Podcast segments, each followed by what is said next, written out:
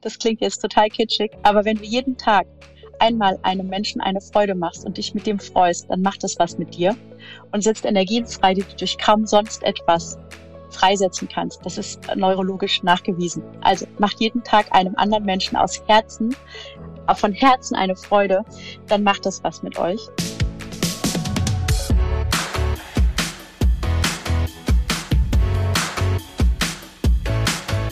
Der Lebensunternehmer-Podcast. Der Podcast für dein glückliches und selbstbestimmtes Leben mit Johannes Ellenberg.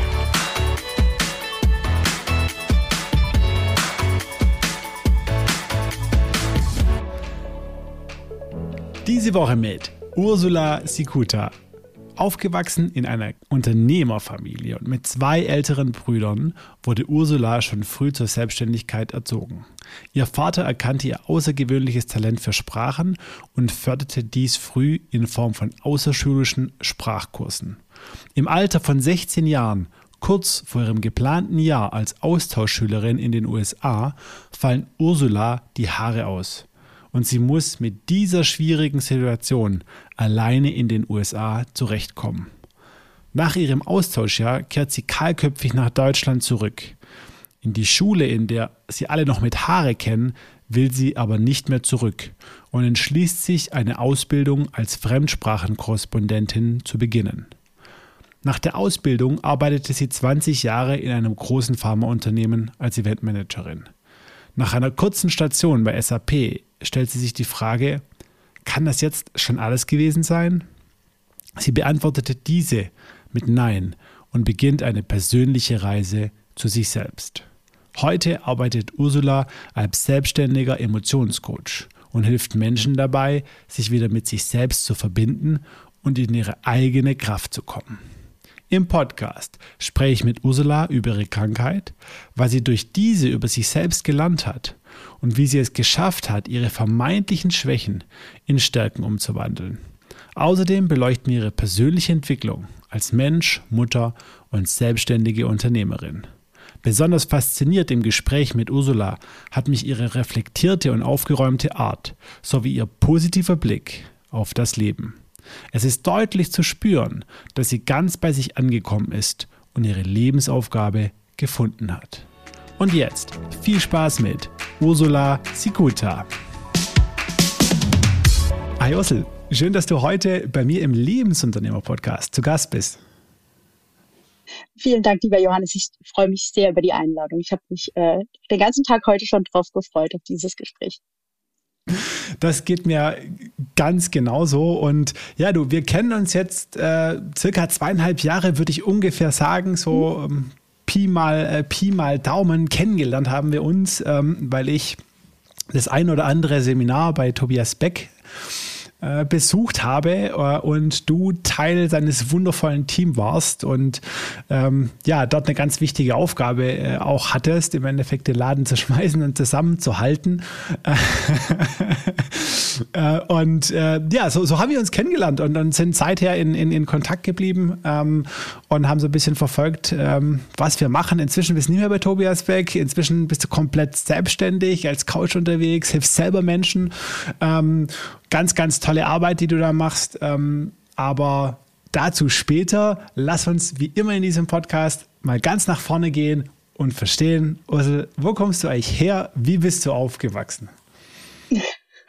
Also wo komme ich erstmal her? Örtlich, ich komme aus dem schönen Hessen und äh, äh, bin in der Nähe von Darmstadt aufgewachsen, wo ich auch tatsächlich jetzt immer noch lebe oder wieder lebe. Und ähm, ja, ich bin das dritte Kind äh, einer unter äh, einer selbstständigen Familie. Und ich betone das immer so, weil meine Eltern nämlich eigentlich Unternehmer waren, aber sie haben immer sich wie Selbstständige aufgeführt, also selbst und ständig. Und deswegen hat es auch sehr, sehr lange gedauert tatsächlich, bis ich den Schritt gewagt habe in die Selbstständigkeit, weil für mich und also Unternehmertum immer bedeutete, oh mein Gott, dann arbeitest du Tag und Nacht. Und ähm, mein Papa war Architekt, der hatte das Haus, also das äh, Büro hier bei uns im Haus. Und äh, das war eigentlich, ich sag mal, eine relativ unspektakuläre hm, gemütliche Kindheit. Ich habe zwei deutlich ältere Brüder, die hatten viel Spaß mit ihrer kleinen Schwester. Äh, da darf ich mir immer wieder nette Anekdoten anhören. So, Mama, guck mal, das Baby hat Kopfstand gemacht und wir haben geholfen und so. okay. Die hatten schon viel Spaß mit mir und äh, habe ich mir sagen lassen. Und ähm, ja, ich habe dann äh, nachdem ich äh, die zehnte Klasse absolviert habe, äh, bin ich meiner äh, Zigeunerleidenschaft nachgekommen, die ich auch von meinem Papa habe. Ähm, bin ich in die USA gegangen und habe eine Zeit lang äh, da die Highschool besucht, weil ich in der Schule immer Riesenprobleme hatte in Mathe.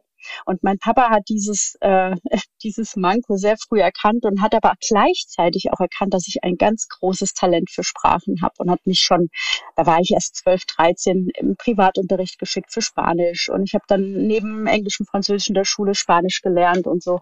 Ja. Und ähm, da hatte er einen sehr guten Blick dafür und hat es sehr gefördert, muss ich sagen. Bin ich auch heute sehr dankbar dafür. Mit zwölf fand ich das nicht so richtig toll, ähm, aber heute bin ich ihm da wirklich sehr, sehr dankbar dafür, dass er schnell erkannt hat, okay, die Einrichtung wird nicht so eh, nicht so gut funktionieren, gehen wir in die andere Richtung, stärken, stärken. Und ähm, meine Eltern haben mich da immer sehr gefördert. Und dann bin ich erst in die USA gegangen und dann habe ich eine Ausbildung gemacht zur Fremdsprachenkorrespondentin und habe dann hier in einem großen Konzern angefangen äh, wo ich über 20 Jahre tätig war, was mir heute absolut schleierhaft ist, wie ich das machen konnte. Also 20 Jahre jeden Tag in den gleichen Laden gehen, eine Stechuhr stechen, Johannes. Stell dir mal vor. Wow. Also so, ne? Wow, so, ja. Noch so richtig, ja genau, noch so richtig so, äh, ja, fühle ich mich auch direkt ganz alt. Ähm, und ich habe aber tatsächlich in diesem Unternehmen sehr viele sehr interessante Stationen besucht und habe äh, zum Beispiel Führungskräfteentwicklung gemacht für die oberen Führungskräfte, die äh, dieses Unternehmen eben in über 30 Ländern hatte.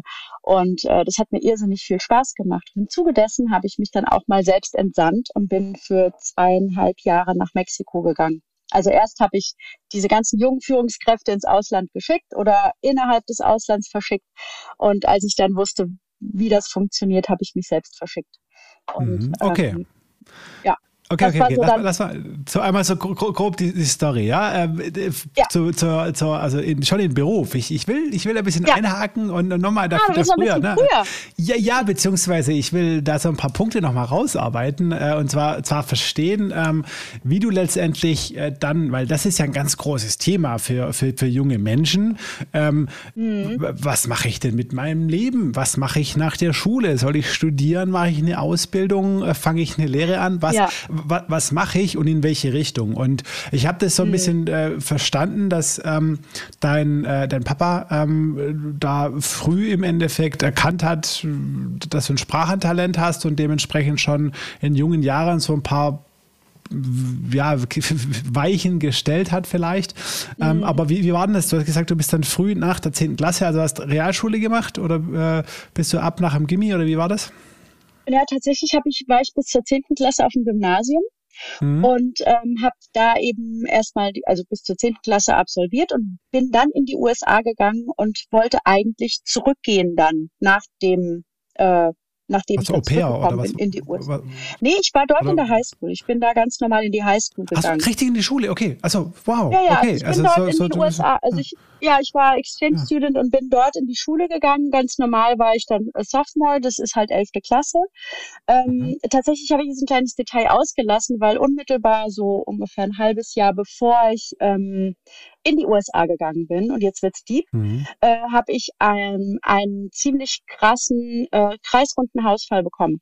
Und ähm, das hatte zur Folge, dass mir plackenweise alle Haare ausgefallen sind. Und das ist für ein Mädchen mit 16 jetzt nicht so richtig wow. schön. Äh, wow. Und ähm, tatsächlich sind wir dann von Pontius zu Pilatus gelaufen. Und ähm, am Ende des Tages wurde uns gesagt, dass das daran liegt, dass ich halt so viele Zahnfüllungen habe mit Amalgam und die müssten alle raus und dann würde sich das wieder alles regeln. So, dann wurde das alles erledigt und vier Wochen später bin ich in die USA geflogen und dachte, okay, das wird sich jetzt alles wieder regeln wow. und alles gut. Fakt war aber, dass in den USA die Haare alle ausgefallen sind und nicht ich war dann praktisch ja, voll. Und das war tatsächlich auch nicht so schön und auch nicht so einfach. Deswegen habe ich das eben übersprungen, weil es so eine lange Geschichte ist. Und ich wusste nicht, ob du das jetzt hören möchtest. Ähm, und dann habe ich äh, ja praktisch alle Haare verloren und kam dann komplett mit Klatze zurück aus den USA. Und Krass. wie du dir sicher vorstellen kannst, war das in den USA auch nicht so einfach, äh, weil ich kannte dort niemanden. Ich sah ganz Wahnsinn. komisch aus. Ich war mit mir selbst überhaupt nicht im Reinen. Und ähm, heute weiß ich, heute weiß ich, dass das, äh, dass da ganz viel Emotionen einfach nicht gesehen wurden und die haben sich dann halt sichtbar gemacht. Heute weiß ich das, mit 16 wusste ich das nicht. Und ich bin dann zurückgekommen aus den USA und ähm, habe mich schlicht und ergreifend nicht getraut, zurück auf die Schule zu gehen. Ich habe ich hab einfach gesagt, ich, ich will da nicht wieder hin weil ich Angst hatte, dass mich dann alle irgendwie, die kannten mich ja alle. Ja. Und dann hat mein Papa damals gesagt, du dann mach doch einfach eine Ausbildung, da kennt dich niemand. Und dann bin ich da hingegangen und habe eine Ausbildung gemacht. Ich bin also nicht zurück aufs Gymnasium, was ursprünglich Crazy. der Plan war. Und ähm, habe dann ähm, ja meine Ausbildung gemacht. Und jetzt kann, mich, kann man dazu noch kurz erwähnen, ich habe zu der Zeit auch keine Perücke getragen. Also ich habe immer so ein Cappy getragen oder mhm. ein Hut getragen, aber ich habe so ein schlimmes Erlebnis gehabt im ersten Perückenladen, wo ich damals eine Perücke kaufen wollte, dass ich gesagt habe, das mache ich nicht. Mhm. Und ähm, Interessanterweise sind die Haare so, als ich etwa 18 war, wieder zurückgekommen. Und da waren sie aber ganz weiß, was mir auch kein Arzt erklären konnte, kein Psychologe, wo ich überall war. Oh mein ja. Gott, also mir, niemand, niemand konnte mir sagen, was da los ist. Und dann kamen die Haare zurück, waren ganz weiß. Und als sie dann wieder auf der Länge waren, wo sie waren, bevor sie das erste Mal ausgefallen sind, ging alles wieder von vorne los. Alle Haare wieder ausgefallen. Und ähm, dann hatte ich keine Haare, bis ich 30 war. Also zwischen 18 und 30 habe ich dann Perücke getragen, ja. Wow. Und das war tatsächlich crazy, weil du dir sicher vorstellen kannst, ähm, das ist eine schwierige Zeit für eine junge Frau per se. Und für mich war das halt doppelt so krass, weil es konnte mir auch niemand sagen, was habe ich denn? Also Wahnsinn. Ja, das war schon, also es war keine schöne Geschichte. Und dann habe ich tatsächlich, dann habe ich tatsächlich Perücke getragen, bis ich 30 war und dann in einem Urlaub mit meinem Mann damals schon ähm, entschieden, ich will das nicht mehr. Und er hat mich da auch sehr unterstützt und hat gesagt, na ja, also die Haare würden vielleicht gerne wachsen können, aber nicht, weil du ja auch immer Perücke trägst. Dann lass sie halt mal weg. Und dann bin ich tatsächlich äh, nach dem Urlaub zurückgegangen und habe für mich entschieden, okay, ich lasse das jetzt weg. Und deswegen muss ich immer so ein bisschen äh, äh, schmunzeln oder mich triggert das immer so ein bisschen, wenn in der Persönlichkeitsentwicklungsszene immer alle sagen, Maske ab! Und ich immer so, ja, Maske ab habe ich mit 18 gehabt, braucht ihr mir nichts erzählen. Also äh, du musst dir das mal vorstellen, wie sich das angefühlt hat, so dann mit 30, nachdem ich da ja jetzt schon über zehn Jahre in diesem Konzern gearbeitet mhm. habe, morgens durchs Werkstor zu gehen und diese Perücke nicht mehr zu tragen. Das war crazy. Wow. Raus aus der Komfortzone ist auch, ist mir auch ein Begriff. Ja, wow. es ist, ja, es ist für mich alles so, ja, ich sag mal Kiki, weil das habe ich alles schon sehr früh gehabt. Und ähm, seitdem habe ich auch nie mehr Perücke getragen. Wahnsinn. Und natürlich, du, du, ne, ähm, ich lebe ja in einem Dorf und da wurde dann natürlich alles Mögliche geredet, so was ich alles hab. Und ich wurde immer mal wieder angesprochen. Das ist so schön, dass ich die, diese schlimme Krankheit überstanden habe. Und ich so, welche denn? Es wäre so schön, ich wüsste, was ich hatte. also, also ähm, du meinst, viele Leute denken wahrscheinlich irgendwie Bestrahlung, Chemo äh, in die Richtung wahrscheinlich, ne? Weil das assoziiert ja. man wahrscheinlich so als erstes Mal, wenn man sagt, okay, plötzlich sind Haare weg Bestrahlung. Ja, und ich war schon immer so ein bisschen kräftig, ja. ne? Also da war dann immer naheliegend, ah ja, aufgedunsen und keine Haare, ne? Äh, das, das, war schon, also hier so im Dorf, auf Spanisch sagt man, je kleiner das Dorf, desto größer die Hölle. und das war natürlich, ja. Und ähm, ja, also so war das. Und ähm, in Mexiko ja, zum Beispiel habe ich auch immer Perücke getragen. Als ich da bin ich ja hingegangen mit ja. etwa 25. Und ähm, da war das natürlich immer ein bisschen unangenehm, weil es in Mexiko ja sehr warm ist. Das ist ja wie eine Mütze, ja. ne? Und es ja. hat mich dann schon genervt und ähm, ja, ja. Du bist ja auch eingeschränkt, so. ne? Da kannst du jetzt einfach nicht so baden gehen, also so ganz normal. Also so, wahrscheinlich kannst du jetzt Wasser, aber du musst ja aufpassen, dass es irgendwie, ne? Das hat ja, halt super ätzend. Also, ja. Ich sag's dir ganz ehrlich, Johannes, du hast ja kleine Kinder, ne? Aber ähm, als, als ich damals mit meinem Mann im Urlaub war, hatten wir noch keine Kinder und äh, wir waren halt in Bali und ich meine, klar, da mhm. tobst du im Pool rum und machst und tust mhm. und hast immer diesen blöden Lappen auf dem Kopf, voll mhm. ätzend. Und, ähm, und später dann, als ich mit meinen Kindern im Schwimmbad war, habe ich wie oft gedacht, das hättest du mit Perücke alles gar nicht machen können. Ne? Also du mhm. kannst mit denen nicht tauchen, du kannst mit denen mhm. nicht planschen, die ziehen dir am Haar. Ja. Ähm, das, ja, es ist eine Wahnsinnseinschränkung. Gleichzeitig äh, ist es aber natürlich schon so, dass ich oft gedacht habe, naja, aber sah schon auch besser aus. Also die Perücken später waren ja auch sehr schön an sich. Mhm. Ähm, und du bist halt nicht immer so angeguckt. Ne? Also es, ich habe halt da, wo zum Beispiel die Perücke 15 Jahre gerieben hat, so hier an den Seiten von vom mhm. Kopf, da wachsen halt keine Haare mehr. Die mhm. Haarwurzeln sind mhm. einfach verkümmert. Wie sollten die denn wachsen? Ja. Und da, da wachsen auch keine neuen Haare mehr. Ne? Das sieht mhm. natürlich komisch aus. Aber Hey, ganz ehrlich, ich bin jetzt fast 50. Also ich lache da heute drüber, weil ich mir denke, hm. mein Gott, also wenn, wenn's, ja. wenn das mein einziges Problem ist, dann ja. dann, und dann nehme ich das. dann nehme ich das, genau. Und, und ich sag's dir ganz offen, ich bin ja wirklich, ich war ja in der, ich war in der Klinik, ich war beim Heilpraktiker, ich war beim Psychologen. Was die alles mit mir angestellt haben, äh, Blut aus den Adern rein in den Kopf. Ach, was die alles gemacht haben. Meine Eltern haben da wirklich Tod und Teufel mit mir veranstaltet. Und äh, das alles, was rauskam dabei, war einfach immer nur wieder dasselbe. Ich bin über die Maßen empfindlich. Ja, oh. super. Das ist natürlich eine Diagnose. Ja, es ist eine Diagnose, mit der kommst du super klar.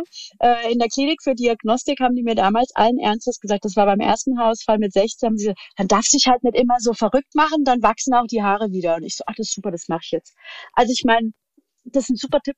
Ne? Also dann nehme ich doch lieber wieder das mit den Zahnfüllungen, weil das war ja was, woran ich mich festhalten konnte. Ne? Aber mhm. ja, naja, also das okay, war wow. ein kleiner Ex ein kleiner Exkurs in super. meine ganz persönliche Persönlichkeitsentwicklung.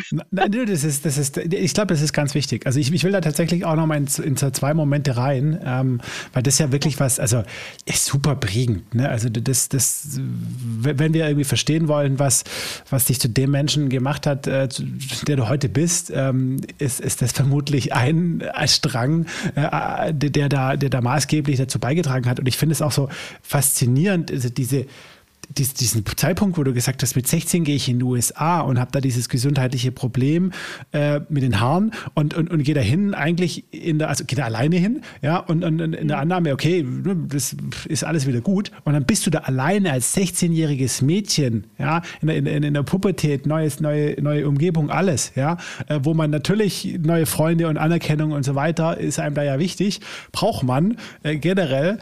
Ähm, und und dann bist du ganz alleine mit, mit, mit, mit dem Thema. Wie, wie, wie, hast du das, wie hast du das geschafft? Warum, ich, also ich sag mal, keine Ahnung. Also, also heute, also ich, ich, sag's dir ganz, ich sag's dir ganz offen, Johannes. Ja. Heute denke ich, wenn das mein Kind wäre, ich hätte ja. mich geholt. Ja. Meine Eltern haben, das ist denen gar nicht in den Sinn gekommen, ne, dass ich da jetzt nicht klarkomme. Die haben, die zieht es durch. Ähm, und dann darfst du eins noch nicht unterschätzen, und das macht es jetzt noch krasser ich habe einmal in der Woche mit meinen Eltern telefoniert. Das war ja nicht so, das war 88.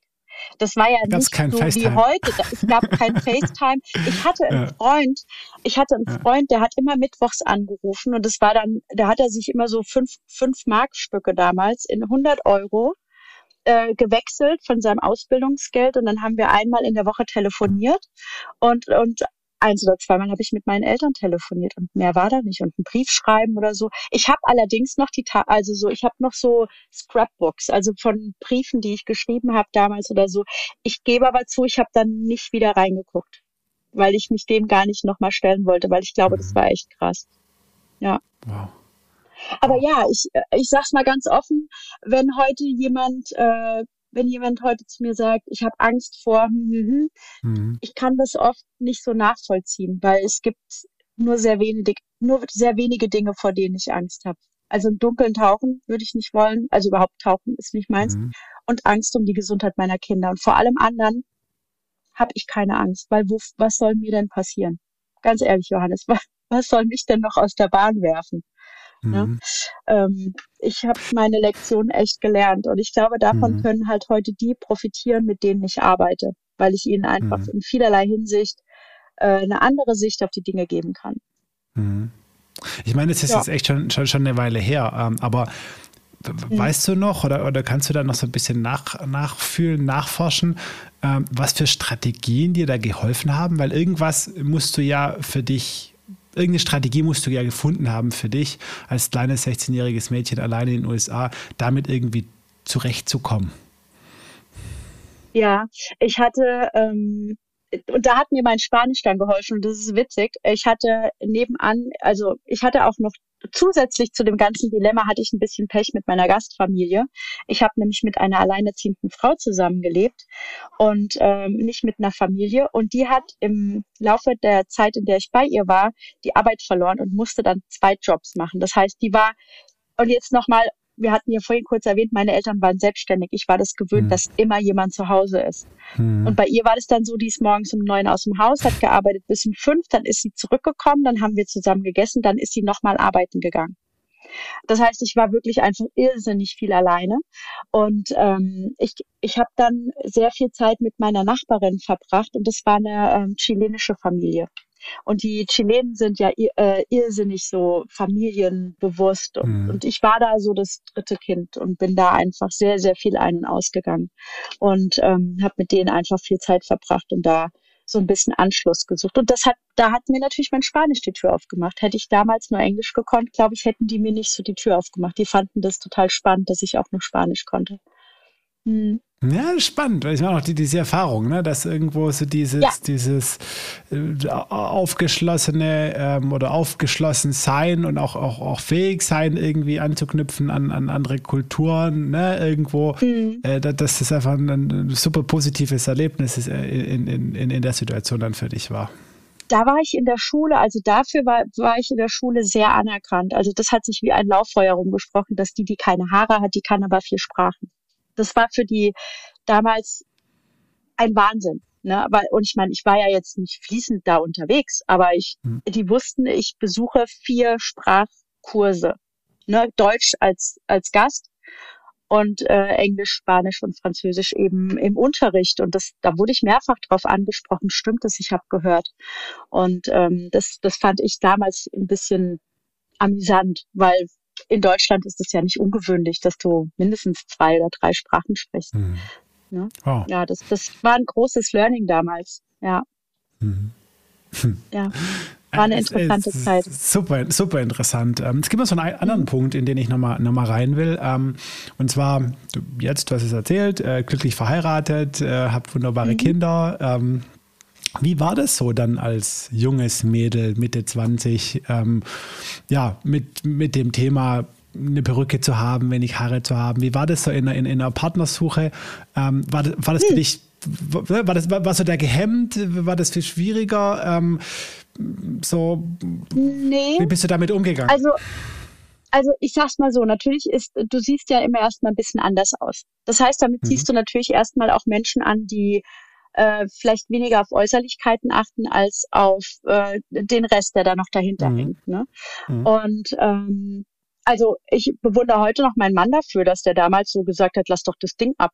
Weil, weil, mhm. also, weil ich so gedacht habe, boah, krass, der, der, der ist ja, der ist ja voll mutig. Mhm. Ne? Weil ich mhm. habe damals mich nicht so getraut. Das fand ich damals irre. Ähm, aber so, ich sag mal, wenn ich jemanden kennengelernt habe oder so, dann äh, habe ich da ja auch kein Hehl draus gemacht. Also das war ja offensichtlich zu dem Zeitpunkt, wo ich keine Perücke getragen habe, war es offensichtlich. Später, als ich mhm. Perücke getragen habe, ähm, habe ich, wenn ich zum Beispiel Freunde zu Besuch hatte, zu Hause die Perücke nie getragen. Mhm. Also meine Freunde wussten, äh, also das war vollkommen normal, dass ich zu Hause die Perücke nicht trage.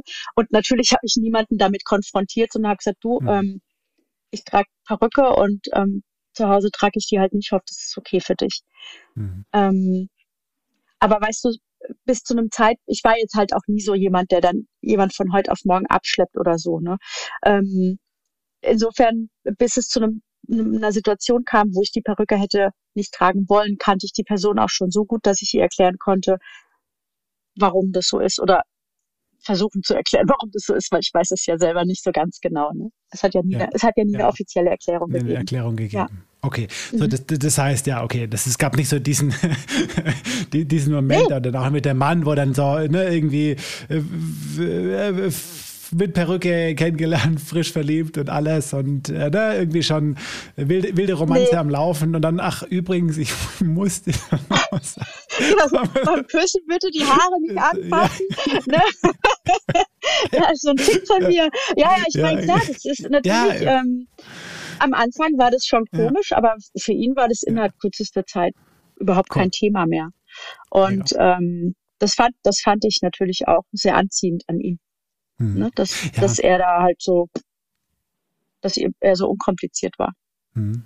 Ja, und es ist ja oft auch so, dass, dass wenn man selber im Endeffekt mit sich ähm, im Reinen ist in Bezug auf, auf ein Thema, ist Gott auch da, ne? wenn du mhm. sagst, okay, ich, ich habe jetzt damit kein, na klar, würde ich es mir vielleicht anders wünschen, ja, auch als junges Mädel, aber ich, ich, ich, ich habe jetzt da keine übergroßen Minderwertigkeitskomplexe äh, und Selbstwertprobleme, äh, äh, sondern mhm. ja, that, that's me und, und ich, ich kann damit irgendwie umgehen, dann, dann, dann strahlt man das ja oftmals dann auch aus und es wird gar nicht so zu mhm. dem Problem, ähm, zu dem es werden könnte, wenn man selber damit irgendwie äh, im Reinen ist oder klar ist miteinander. Ne? Genau. Ich habe mich einfach dann auf, auf den Rest konzentriert. Ja. Ne, und, ähm, und das hat es halt dann für mich leichter gemacht. Cool. Cool. Ja, ja, ich finde es auch, auch echt, echt wichtig, weil ich finde, das, das hat ja jeder irgendwas. Ne? Also bei dir waren es jetzt mhm. die Haare, äh, jeder hat ja irgendein Thema äh, vielleicht, wo er sagt, okay, ähm, da bin ich nicht so happy mit äh, oder was auch immer, könnte, könnte auf mein, ja, könnte auf, sich auf mein Selbstwertgefühl aus, äh, auswirken. Ähm, so, und, und oftmals sind es ja viel kleinere oder weniger sichtbare Themen, worüber Menschen sich wirklich ja, äh, Gedanken machen oder, oder sich fertig machen. Ja, ja. ja. ja. tatsächlich, ich, ich glaube, dass das auch so ein Punkt ist, warum ich oft auch Menschen wieder so ein bisschen erde, weil, weil ich halt ich habe da so einen komplett anderen Blick drauf. Ich bin, ich bin jetzt nicht uneitel, aber ich bin alles andere als eitel. Also mhm. es ist einfach nicht wichtig, ne? Ja. weil weil es kommt auf so viel andere Dinge an. Ne? Ja. Und ähm, ja, aber ja, mit 16 war es natürlich schon schwer. Mhm. Voll. Voll. Ja, Was, weil da definierst du dich nur übers Außen. Du bist noch nicht so weit, dass mhm. du dich, dass du sagst, Klar. ja, ich bin wertvoll. Ja, toll. das interessiert aber gerade niemand, ob du wertvoll bist. Du siehst einfach ja. kacke aus. Das ist halt einfach so. Ja. ja. Wenn, wenn, du so eine Sache ähm, mitnehmen könntest für dich so aus, aus, aus, der, aus der Zeit, ähm, was, was glaubst du, was, was hast du dadurch gewonnen? So eine, ein, ein ganz wichtiger Skill. Also was meine chilenische Freundin mir damals äh, zum Abschied gesagt hat, ist, dass ich ihr beigebracht habe, das Buch nicht, äh, nicht von außen zu betrachten. Mhm. Ne? Don't judge a book by its cover. Mhm. Und ich glaube, dass ich, dass ich daher so ein bisschen diesen, mir oft die Mühe mache, genauer hinzugucken. Also ich gucke einfach genauer hin.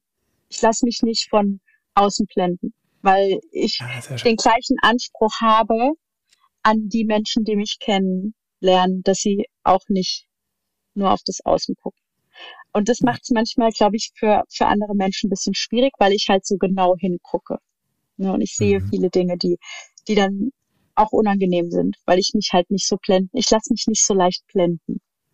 Mhm. Ne, weil ich halt hm. gelernt habe, dass ich selbst auch nicht so blenden kann, selbst wenn ich wollte. Ich glaube, das ist was, was ich gelernt habe, ja. Genau hinzugucken. Spannend.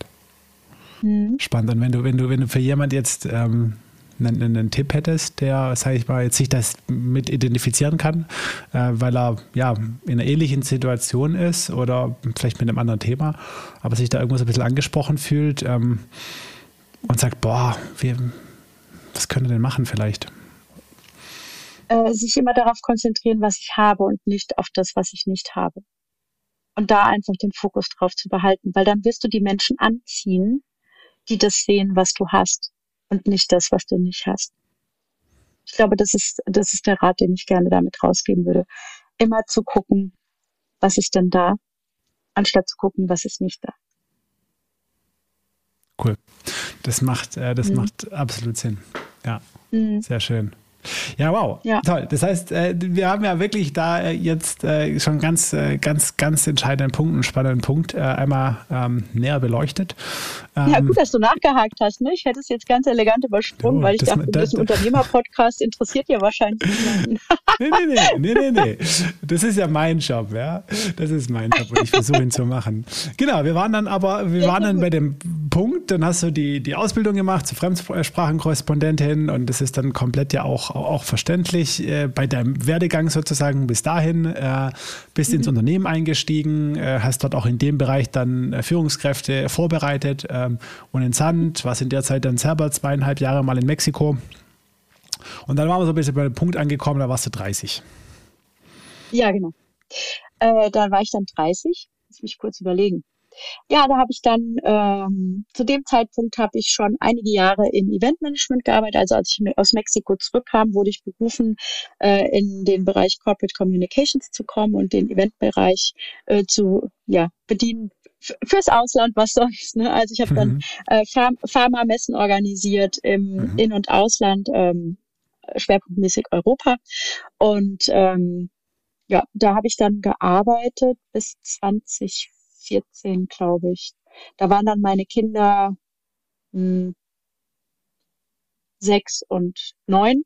Und da hat das Unternehmen dann entschieden, dass es keine Teilzeitstellen mehr geben darf, sondern nur noch Vollzeitstellen. Und zu dem Zeitpunkt war dann mein einer Sohn in der ersten Klasse und der andere in der dritten und habe ich nee, also äh, ich möchte jetzt auf gar keinen Fall Vollzeit arbeiten. Und wenn die Option ist, dass ich dann gar nicht arbeite, dann arbeite ich halt gar nicht. Bin dann nach Hause und habe äh, ein Jahr Pause gemacht und bin dann danach äh, vier Jahre ähm, zu SAP gegangen und habe für ja. SAP vier Jahre lang in Teilzeit Messen organisiert in den USA, was ich als absoluten Lottogewinn gesehen habe, weil ich konnte immer von zu Hause aus arbeiten oder durch die USA reisen. Ich meine, ganz ehrlich, und das in Teilzeit, war ein Traum. Das habe ich dann vier Jahre lang gemacht. Und äh, danach habe ich dann eine Weiterbildung gemacht zum Social Media Manager, weil ich gemerkt habe, auch der Eventbereich muss natürlich hier äh, mhm. deutlich was dazulernen. Mein Projekt bei SAP war ausgelaufen nach vier Jahren. Und dann habe ich eine Aus äh, Außen- Weiterbildung gemacht zum Social Media Manager. Und ähm, wie es der Zufall so wollte, war das auch das Jahr, in dem ich äh, bei Tobi war und war bei der Masterclass und war dann beim Bootcamp und wurde dann gefragt, ob ich nicht Lust hätte, die äh, Leitung vom Eventmanagement zu übernehmen. Und das war dann der August 2018. Ja, genau. August 2018. 2017, okay. Nee, 20, äh, 2018. Lass mich kurz überlegen. Ach, ist ja auch wurscht. Also irgendwie ja. jedenfalls vor vier Jahren. ja doch, nee, 2017. Da war ich dann, 2017. da habe ich dann angefangen, ja. genau, ich dann für Tobi angefangen zu arbeiten. Erst ja. äh, war ich dann Head of Events und habe mit dem Matthias zusammen, den du ja auch kennst, die ganzen Events gemacht. Er war immer so der kreative Teil, ich der operative. Ich war die, die dafür verantwortlich war, dass der Ablaufplan, Ablaufplan läuft, dass die ganze Logistik gestemmt wird, dass wir Hotels haben und, und, und. Ähm, und habe eben auch die Teilnehmer durch ihre Prozesse begleitet. Ja, mhm. bis letztes Jahr im März. Im März, genau. genau. Und aber lass uns mal, genau, bevor wir dann auf die nächste Station eingehen, ähm, dann nochmal ein bisschen verstehen, äh, was da in deinem Leben sozusagen und bei dir los war, dass du den, den Wechsel oder so ein bisschen auch die Umorientierung da gemacht hast dann. Ne? Du sagst SAP, Traumjob eigentlich, äh, mhm. Teilzeit, USA, Homeoffice, dann hast du aber irgendwie gesagt, okay, aus ne, Social Media Bereich irgendwie wolltest du was Neues auch, auch lernen. Dann bist du auf Seminare, also vielleicht alle, die Tobi nicht kennen, Tobias Beck, äh, ja, macht Seminare, Weiterbildung zum Thema Persönlichkeitsentwicklung. Mhm. Irgendwie, ja, muss es ja einen Grund gegeben haben, dass du, dass du da hingegangen bist. Absolut. Also tatsächlich war das, war das, es ist eine sehr, sehr gute Frage, Johannes, weil ich habe damals äh, 2017 äh, im Januar, äh, 2016 im Herbst hatte ich mhm. so eine so eine Phase, wo ich irgendwie so gedacht habe, so, hm, irgendwie, das kann ja jetzt noch nicht alles gewesen sein. Jetzt hast du irgendwie schon alles gemacht, alles gesehen, dann das. Ne? Also mhm. so, ja. Und ich habe halt auch gemerkt, ich habe jetzt über 20 Jahre in einem Pharmaunternehmen gearbeitet. Ich habe dann vier Jahre für SAP gearbeitet und ich habe immer äh, Produkte verkauft, mit denen ich gar nichts anfangen konnte. Also weder mit pharmazeutischen mhm. Produkten noch, äh, also weißt du jetzt noch eine Schilddrüsentablette oder äh, noch eine Cloud. Das hat mich irgendwie überhaupt nicht berührt oder mhm. interessiert mhm. in, in keinster Weise. Und dann habe ich ein ähm, habe ich damals so wirklich eine Phase gehabt, wo ich gedacht habe, irgendwie muss doch da noch mehr sein und war deswegen auch bei der Masterclass of Personality. Mhm. Und das war eben im Januar 2017 mhm. und habe mich dann angemeldet danach für das Bootcamp 2017 im Sommer und habe gesagt, ich will einfach wissen, wo die Reise hingehen könnte, wenn hier nicht so diese gefühlte Barriere wäre. Und, ähm, und damit ging es dann los. Also dass ich dann mhm. gemerkt habe, okay, wenn ich dann Events organisieren könnte für ein Produkt, hinter dem ich stehen kann, wie abgefahren wäre das? Und dann kam das natürlich, ja, wie die Faust aufs Auge, als hätte ich anders mhm. nicht geschickt hm. bekommen können. Ja. Und so, so kam das dann, dass ich dann gedacht habe, endlich ein Produkt, mit dem ich mich voll identifizieren kann. Aha. Und deswegen habe ich dafür auch so gebrannt. Ne? Ah. War, war, war, das irgendwie vielleicht auch, also reine, reine Hypothese jetzt, aber war das so ein Punkt, äh, wo du gemerkt hast, ich meine, ähm, vor vier Jahren, deine, deine, deine Kinder waren, sag ich mal, dann ja da schon so aus dem gröbsten draußen, wie man, wie man so schön oh. sagt, oder halt, ne? Ja. Wo, wo, wo, du dann plötzlich dich selber wieder mehr in Anführungszeichen wahrgenommen hast. Ich meine, du hast ja gesagt, beruflich, ich nehme natürlich, äh, mache ich nicht Vollzeit, weil ich habe meine Kinder noch in der Schule, ich will für die Familie auch da sein. Ähm, ja. Klar, wo du einfach ne, so die, die Rolle der Mutter gelebt hast und, und auch, auch gern, wie ich, wie ich, wie ich vermute, und, und aber dich ja. so ein bisschen zurückgenommen. War das dann so ein Punkt, wo du, wo du gemerkt hast, ah, jetzt, okay, jetzt ist der Raum und jetzt will ich und jetzt will ich wieder so ein bisschen mehr gucken, ja, nach, nach mir einfach oder so? Absolut, Johannes. Also ähm, als meine Kinder so klein waren, mit einem Kind konnte ich immer noch gut reisen und mhm. immer noch gut Events auch machen. Und natürlich hat es da auch Momente gegeben, wo es schwierig war. Ich habe immer sehr, sehr gerne gearbeitet, aber wenn dich dann mhm. dein Mann anruft und sagt, heute ist er das erste Mal gelaufen, das tut einer Mama weh. Ne? Mhm. Und da gab es dann halt irgendwann den Punkt, wo ich gesagt habe, okay, also mit zwei Kindern, wie sollen wir das mhm. denn stemmen? Ne? Mhm. Und dann habe ich auch beruflich einfach gesagt, nee, ich mache jetzt weniger und dann bekommst du halt auch nicht mehr äh, diese mhm. diese Projekte, weil ist doch logisch, wenn wenn ich zwei mhm. Kinder habe, wo, wo immer eins Fieber haben kann oder eins Mums haben kann oder äh, irgendwas anderes anliegt und ich wollte das ja auch nicht, äh, da habe ich dann einfach erstmal zurückgesteckt und als die Kinder dann größer waren und jetzt sind sie 14 und 17, fast 18, ganz ehrlich, das sind ja große Kerle. Ich kann, ich mhm. konnte vor vor vier Jahren konnte ich ja schon wieder meinen viel mehr meinen eigenen Weg machen, weil ich sie nicht mhm. mehr überall hinfahren musste, weil ja. ich nicht mehr immer da sein musste, ähm, weil ich bei Mathe ja sowieso nicht mehr helfen konnte. das war ja dann schon vorbei wieder nach, nach der vierten Klasse. und ähm, ja, und deswegen habe ich dann einfach äh, gemerkt, so, okay, jetzt kann ich noch mal so für mich gucken, worauf ich eigentlich Lust habe und was ich eigentlich machen möchte. Und da kam mir das eben genau richtig. Cool. Mhm. Cool. Und dann hast du da direkt äh, sozusagen, ja, bist du da zum richtigen Zeitpunkt am richtigen Ort gewesen und kann ich Absolut. mir richtig gut vorstellen. Ne? Also wenn man da so diese ja. Energie und die Leute dort auf diesen Events und die Crew da äh, mal erlebt hat und dich jetzt so ein bisschen kennt und wahrnimmt, dann kann man sich gut vorstellen, dass das dann einfach ähm, direkt äh, Klick gemacht hat und äh, funktioniert hat. Und da bist du da eingestiegen. Ja. Ich habe ich hab halt in der Zeit, in der ich bei SAP gearbeitet habe, ich ja vorhin hm. erzählt, mhm. da habe ich ja Teilzeit gearbeitet. Mhm. Und in der Zeit hat es schon angefangen, dass ich gemerkt habe, hm, ich mache jetzt zum vierten Mal die gleiche Messe in der gleichen Stadt. Ja, das mhm. ist hm. toll.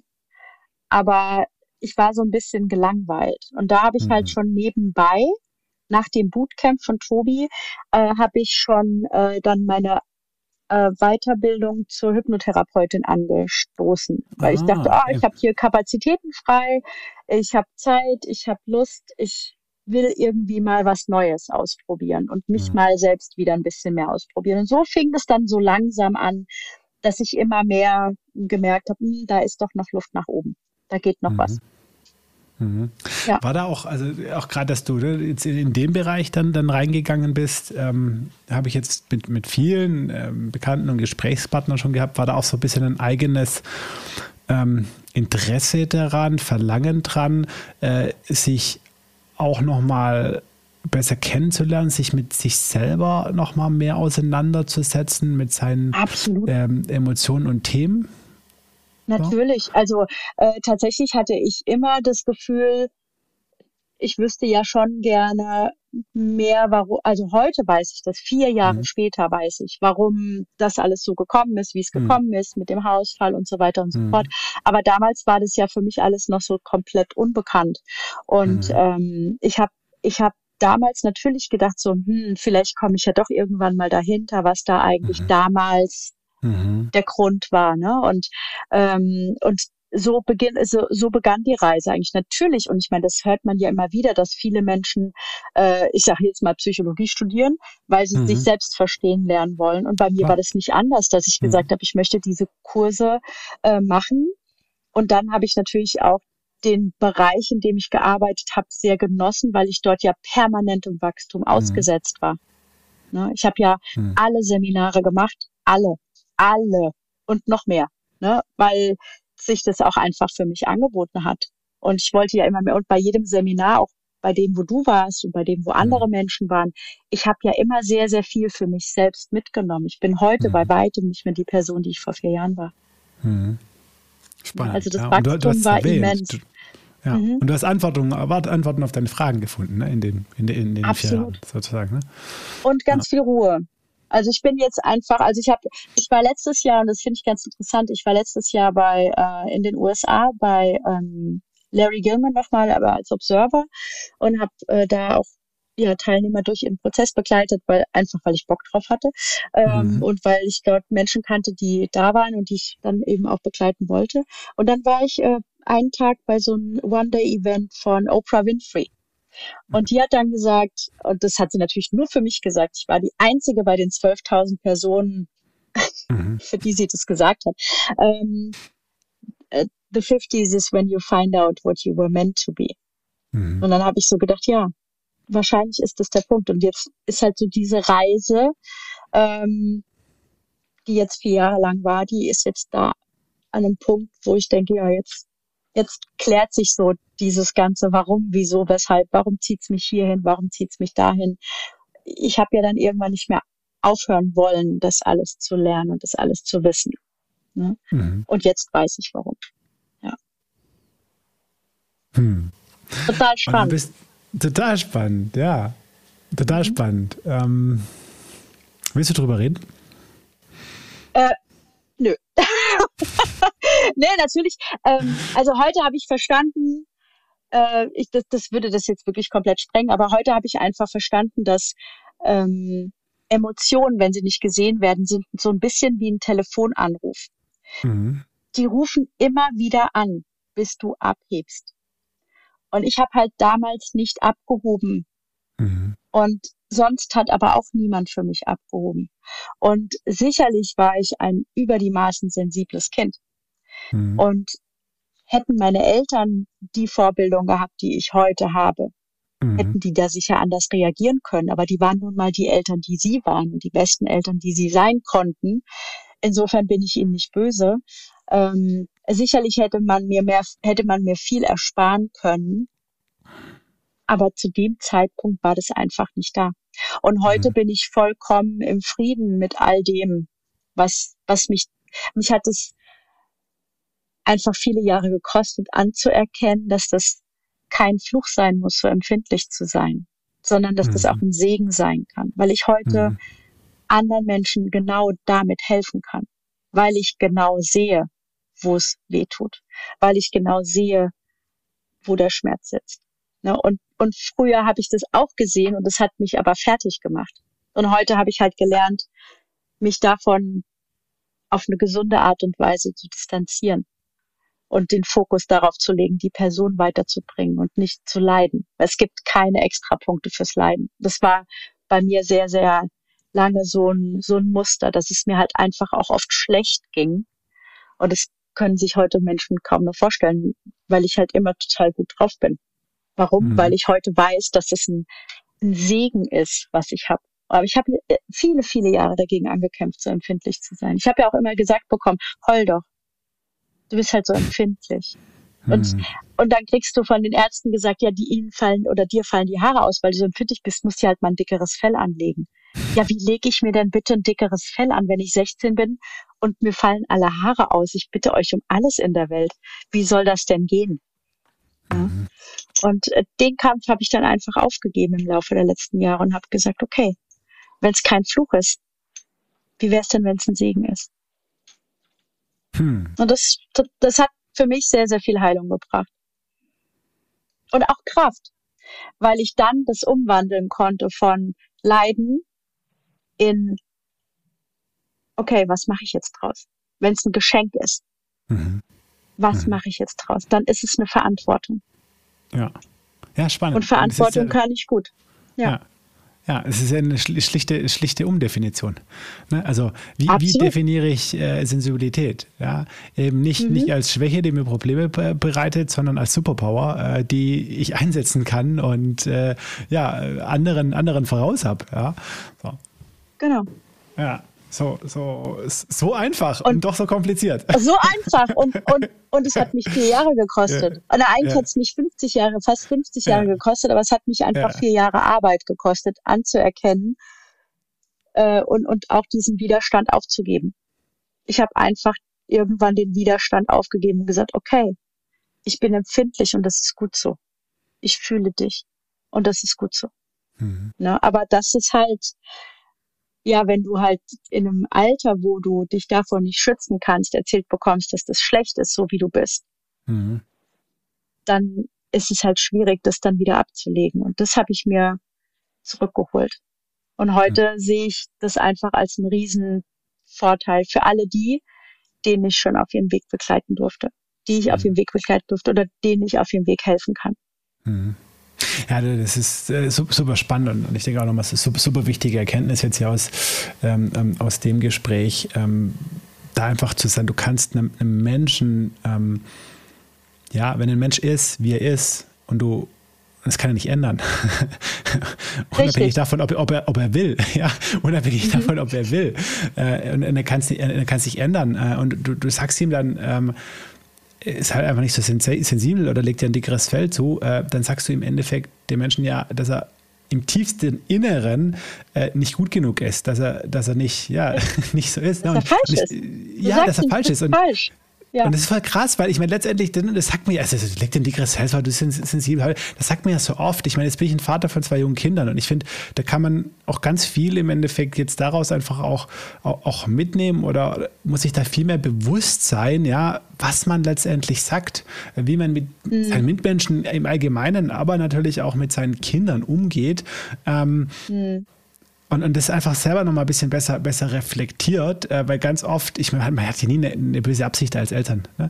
So, aber nee. da einfach genauer hinschaut und, und, und, wirklich schaut, okay, was, was sagst du da wie ähm, zu, mhm. dein, zu deinen Kindern? Ähm, weil da kann man, ja, kann man schon was kaputt machen und es zumindest schwerer machen, ja. Und, und weißt du, Johannes, ganz offen, meine Eltern haben das ja gesagt, um mich zu trösten. Ja. Die haben das ja nicht gesagt, gut. um mich jetzt irgendwie, ja, die haben das ja. in aller Liebe ja. gut gemeint. Ne? Ähm, und, und ich habe ich hab bei uns unten im Flur so ein, so ein Schild hängen und da steht halt drauf, wie wir zu unseren Kindern sprechen. Mhm. Das wird zu ihrer inneren Stimme. Ja, also, weil das ist, das ist diese innere Stimme, die dann uns als Erwachsene immer diesen netten Mindfuck aufoktroyiert und mhm. kommt mit irgendwas Ne? Und deswegen, ich bin da, klar, rutscht mir auch manchmal raus, was bist denn für ein Dappel oder mhm. keine mhm. Ahnung, ne? Aber ähm, das, darüber dürfen wir uns halt immer im Klaren sein, gerade als Eltern, dass, mhm. dass wir zu der inneren Stimme werden. Mhm. Ja, ich denke, das ist ganz wichtig. Das ist ganz, mhm. ganz wichtig. Die Kinder betrifft es natürlich die eigenen am meisten, aber natürlich auch das ganze Umfeld, ne? deine, deine Freunde, deine Kollegen, deine, deine mhm. Mitarbeiter. Ja. Gerade immer, ja. ja. wenn auch so Vorbild, äh, Vorbildverhältnisse sind als Chef. Ne? Wie, wie bin ich als Chef? Wie gehe ich mit meinen jungen Mitarbeitern um? Mit meinen Azubis mhm. um? Ähm, ich denke, da Richtig. muss man sich der Verantwortung schon bewusst sein und, und versuchen, versuchen, der zu gerecht zu werden. Ne? Mhm. Ja. ja.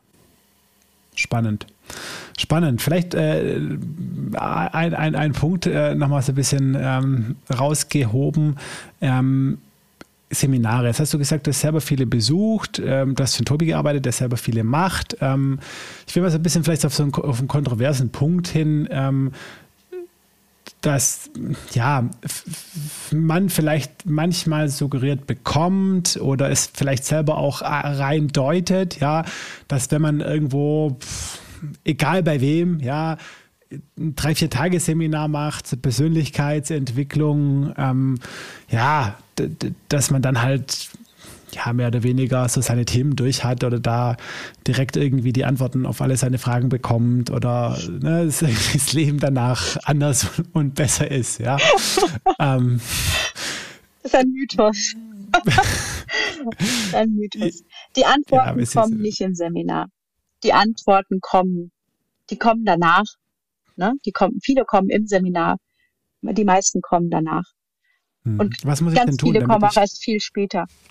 Ja, aber was muss ich denn tun, damit ich, damit ich, also damit ich damit das richtig einschätze für mich, damit ich damit richtig umgehe und vor allem, dass ich ja, dass ich vielleicht auch so verhindere, dass ich so zum Seminartouristen werde. Also ja, habe ich mhm. jetzt auch viele kennengelernt, ne, die irgendwie von Persönlichkeitstrainer, Seminar zu Seminar hoppen, einfach weil es ihnen, ja, weil, klar, weil es eine geile Zeit ist, weil es ein gutes Gefühl gibt, aber ich habe das Gefühl, und das weiß ich nicht, aber dass, dass dazwischen bei den Menschen, die das so intensiv machen, irgendwie wenig passiert und sie deshalb immer wieder diese, diese, diese Impulse brauchen. Ähm, ja. Hast du da so ein paar Tipps, wie man das irgendwo dann auch integrieren kann in seinen Alltag, in sein Leben, dass man da auch wirklich sich weiterentwickelt? Also tatsächlich, das, das ist so ein Thema, das ist, du musst halt immer darauf achten, dass du in Verbindung mit dir bleibst. Dass du nicht mhm. im Außen nach irgendwas suchst, sondern bei dir bleibst ne? und auch reinfühlst, brauche ich das jetzt oder braucht das jetzt mein Außen? Ne? Mhm.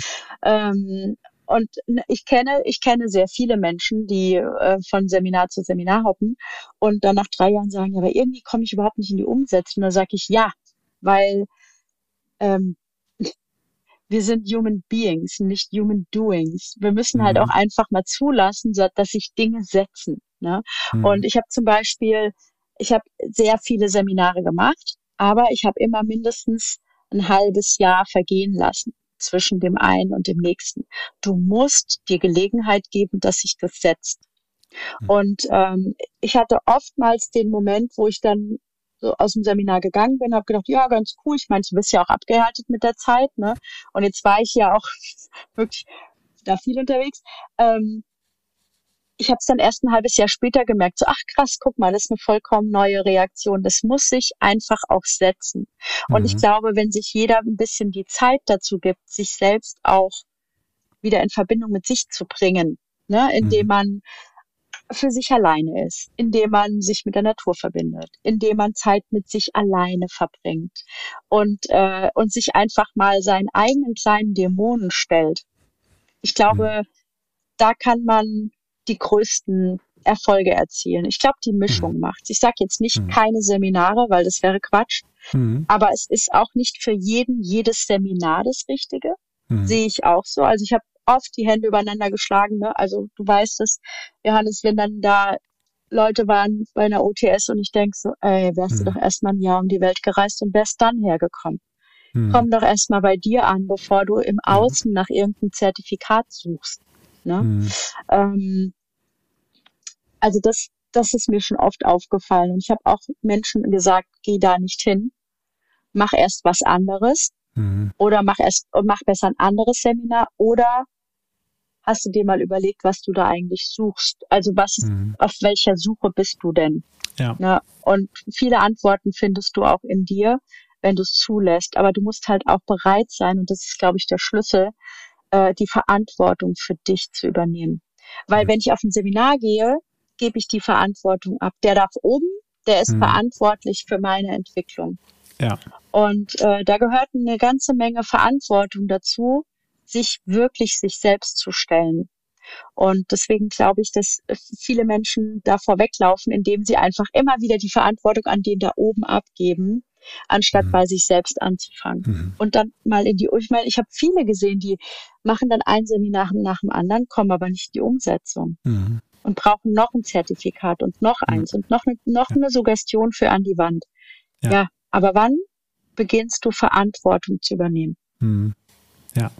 Ja, es ist, ist, ganz schön, dass du das, äh, du das sagst, weil ähm, das auch mein Hauptlearning ist tatsächlich. Und äh, das, das mhm. verbinde ich auch sehr mhm. stark mit, ähm, mit, dem, ähm, mit dem Unternehmertum allgemeinem und, und, und deshalb auch, auch der Begriff des, des Lebensunternehmers, ähm, mhm. der, äh, der im Endeffekt genau das für mich letztendlich verkörpert, ähm, die Verantwortung zu übernehmen. Genauso wie du als Richtig. Unternehmer auch die volle Verantwortung über alles in deinem beruflichen äh, Umfeld übernehmen musst, ja, im Gegensatz mhm. zum Angestellten, ähm, wo du es auch tun kannst oder vieles tun kannst, aber in vielen Jobs nicht musst. Und das ist jetzt keine, keine mhm. Wertung an der Stelle, äh, sondern einfach nur äh, eine Tatsachenbeschreibung.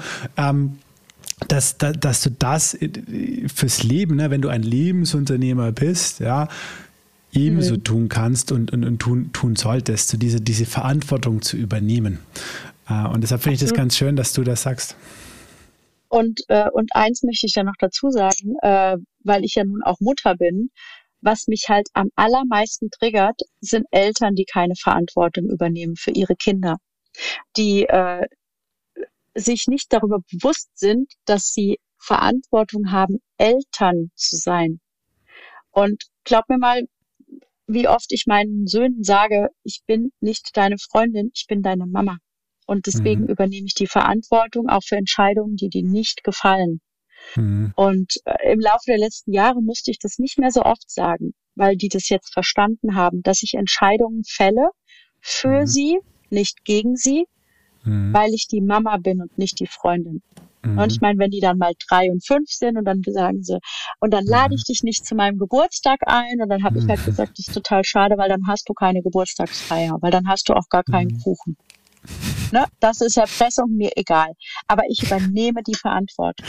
Ja. Und ja. Äh, mir gehen wirklich Eltern auf den Senkel, die nicht ja. bereit sind, Verantwortung für die Erziehung ihrer Kinder zu übernehmen oder für, für, für Entscheidungen, die es einfach zu, gilt, äh, zu treffen gilt als Eltern. Mhm.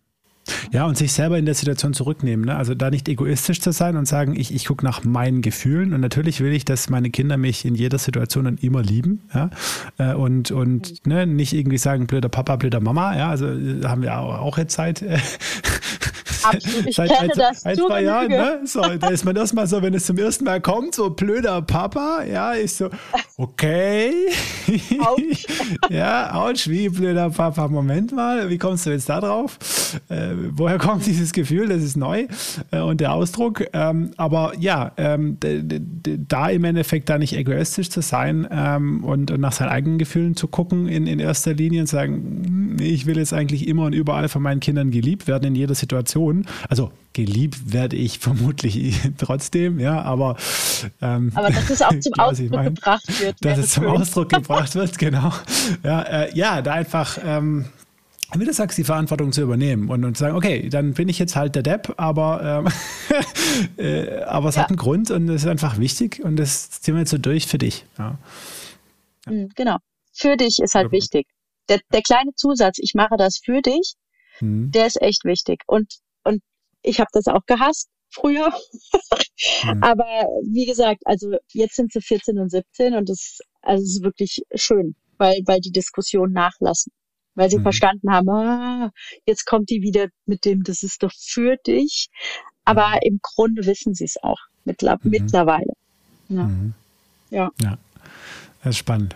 Das ist sehr spannend. Okay, dann lass uns mal, lass uns mal, äh, lass uns wieder zurückgehen äh, zu deiner Zeit bei Tobi Beck und dann auch da zum, zum, zum Ende sozusagen auch in, in, in der Folge zu kommen. Ähm, du hast dann vier Jahre, wie du gesagt hast, für wirklich äh, viel äh, und intensiv äh, für, für Tobi gearbeitet, da ganz viele Seminare mit, mit, miterlebt, äh, mit, und es sind intensive Seminare, also kann, kann man an der Stelle mal sagen, ich habe äh, zwei davon, äh, zwei davon auch äh, persönlich erlebt. Äh, das geht die ganze Nacht, das ist sehr intensiv, es ist sehr menschlich. Wenn ich direkt ähm, müde gucke, dann muss ich direkt gerne. Ja, ja, der Trigger ist gesetzt. Ne? Der Trigger so, ist ja, gesetzt. Der Trigger ist gesetzt, ja. Ähm, ist vielleicht ganz, äh, ganz kurz, äh, wenn, wenn, wenn, du kannst, was hast du, was nimmst du mit aus dieser, dieser Zeit bei Tobi Beck? So ganz allgemein, was, was nimmst du damit raus?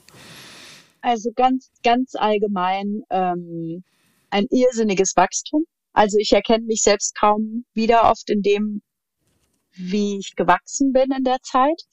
Ähm,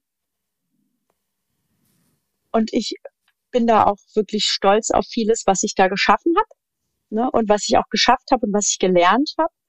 Ähm, das ist das, was ich mitnehme, eine ganz äh, krasse Verbundenheit zu sehr, sehr vielen Menschen, die ich über diesen Weg kennengelernt habe. Also auch jetzt, wo ich ja schon eine ganze Weile nicht mehr äh, bei Tobi bin, äh, gibt es da eine Verbundenheit zu Menschen, die ja eigentlich erst relativ kurz in meinem Leben sind, aber durch diese krassen Erlebnisse, die wir zusammen hatten, bei Seminaren oder als Crew oder als Team, ähm, mhm. Die ich so da draußen nicht zu so vielen Menschen habe. Ich habe sie, aber nicht zu so vielen. Und ähm, das, das ist für mich das größte Geschenk. Die Menschen, mit denen ich da rausgegangen bin oder die Menschen, die jetzt einfach Teil meines Lebens geworden sind. Ähm, das dazu. Ähm, ja, viel Dankbarkeit, viel Erfahrung. Eine, eine ganz, also in vielerlei Hinsicht eine andere Sicht auf viele Dinge. Auf Menschen, auf Verhalten, auf Verantwortung, auf mhm. ähm, Do's and Don'ts. Ja. Hm. Hat sehr viel mit mir gemacht. Spannend. Mhm. Spannend. Vor allem, was du auch die Menschen so, äh, so betonst, ähm, ist äh, definitiv was, was ich da in der ähm, Community, will ich es jetzt mal nennen, äh, rund um Tobi Beck ähm, wahrgenommen habe, wie sonst mhm. äh, nirgends, äh, sage ich jetzt mal. Ja. Ich habe mit Sicherheit nicht alles gesehen, bei weitem nicht, auch nicht im deutschsprachigen Raum, aber äh, das ist, fällt schon auf, dass da einfach äh, die Menschen und die Beziehungen und die Verbindungen äh, da, die dann sich da drumherum entwickeln, ja, ähm, mhm. ja, eine andere Qualität haben einfach. Ja, das ist ähm, ja. definitiv so. Das würde würd ich auch definitiv so unterschreiben. Also es gibt Menschen, die, mit denen ich äh, verschiedene Seminare besucht habe oder mit denen ich Seminare, also Menschen durch Seminare begleitet habe, so wie dich oder andere, äh, wenn du da mal so eine Nacht zusammen mitgemacht hast und hast andere Menschen in ihrem Prozess begleitet, das macht was mit dir. Und mhm. diese Bilder, über die wir vorhin so gefrotzelt haben, die jeder von uns da im Kopf hat, ähm, die machen auch was mit dir und die bringen eine Verbundenheit, die ich so schwer herstellen kann. Anders. Mhm. Wo?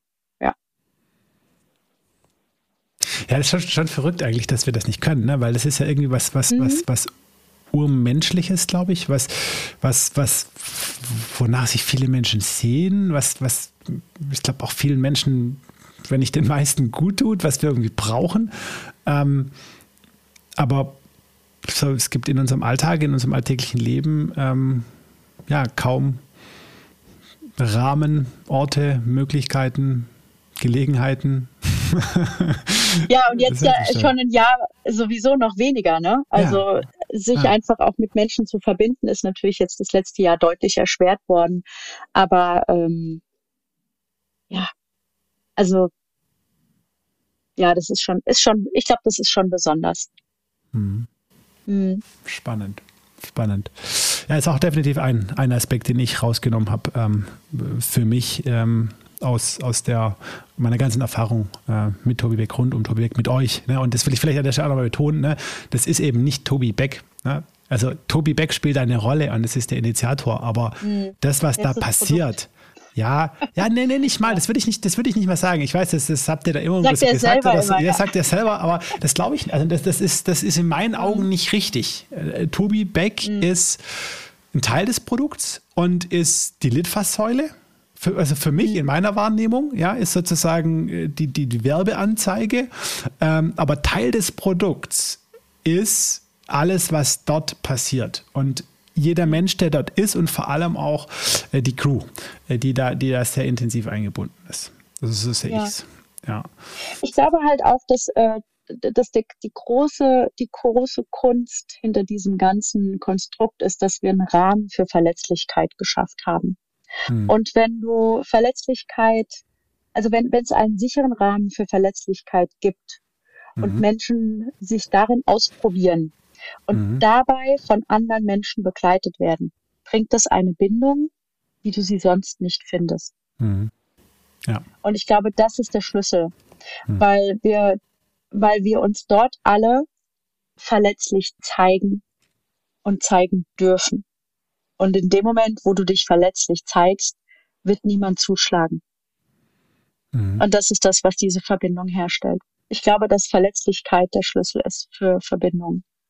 Ich, ich habe mich da ja sehr viel mit beschäftigt und mhm. ähm, ich habe die, die größten Momente meines Lebens erlebt, nachdem ich mich oder während ich mich verletzlich gezeigt habe und so schwer das manchmal fällt.